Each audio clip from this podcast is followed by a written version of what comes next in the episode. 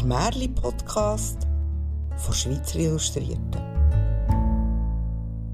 Liebe Kinder, ich bin äh, Bernhard Russi und ich werde euch heute den Sag von der Teufelsbrücke erzählen, respektive vom Teufel, der geholfen hat, die Teufelsbrücke zu bauen. Ja, es hat eine Zeit gegeben, wo man, wenn man auf Andermatt hat wollte, über alle Berge hin hat müssen. Man musste über den Betzberg. Das ist natürlich sehr mühsam gewesen.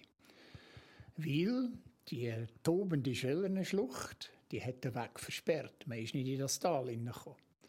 Da haben sich also die Einheimischen eine getroffen, draussen in der Teufelsschlucht, in dieser Schellernschlucht, und haben das Zeug angeschaut und haben sich überlegt, wie könnte man die Schellernschlucht überqueren. Wie könnten wir da zum Beispiel eine Brücke bauen, hat oft mal einer gesagt. Also da könnten wir doch probieren, eine Brücke bauen. Aber die anderen haben dann das eigentlich, haben gedacht, das ist, das ist sehr wahrscheinlich nicht möglich. Äh, da hat einen einfach so, so beiläufig gesagt, ja, der Teufel soll es holen. Das brauchst du den Teufel dazu, dass er so eine Brücke kann bauen Und wo sie sich umgekehrt haben, oftmals auf der anderen Seite, haben sie den Teufel gesehen. Da hat er ihnen übergerufen, was wollen ihr, eine Brücke bauen? Dann haben sie gesagt, ja, ja. Der hat gesagt, ja, ich kann euch schon helfen. Ja, du, ausgerechnet du willst uns da helfen. Wir sind katholisch da oben, wir brauchen nicht den Teufel zum helfen. Ja, wie ihr wollt. Entweder wollt ihr eine Brücke, dann muss ich euch helfen, sonst habt ihr die Brücke nie. Ja gut, also, dann hilft du uns die Brücke bauen. Er hat gesagt, aber ich, muss noch etwas sagen.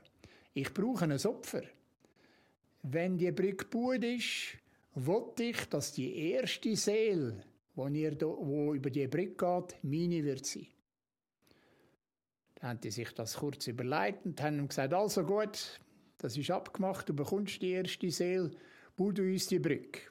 Dann haben sie die Brücke gebaut, natürlich mit der Hilfe oder mit dem Schutz vom Teufel. Die Brücke ist dann irgendeines Tages gestanden.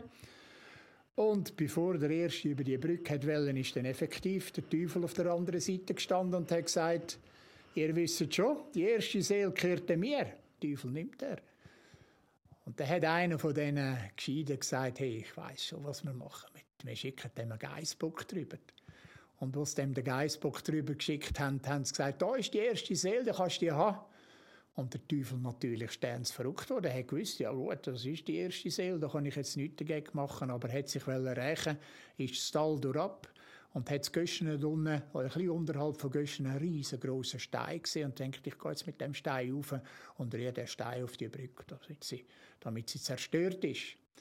Dann ist er ein Stück weit gelaufen und als er das Göschen angekommen ist, ein altes Mutterli, hat, äh, hat der Teufel gesehen und sie hat natürlich schon vermutet, dass da irgendetwas nicht gut ist und dann sagt sie dem Teufel, Teufel, du bist doch müde, tu doch du den Stein absetzen.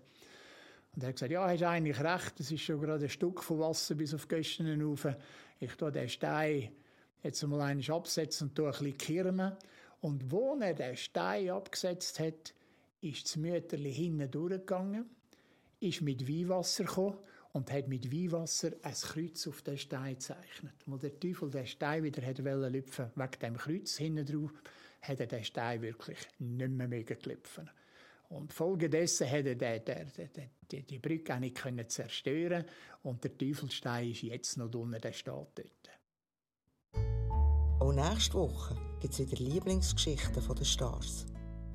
Zum Abladen bei Schweizer Illustrierten.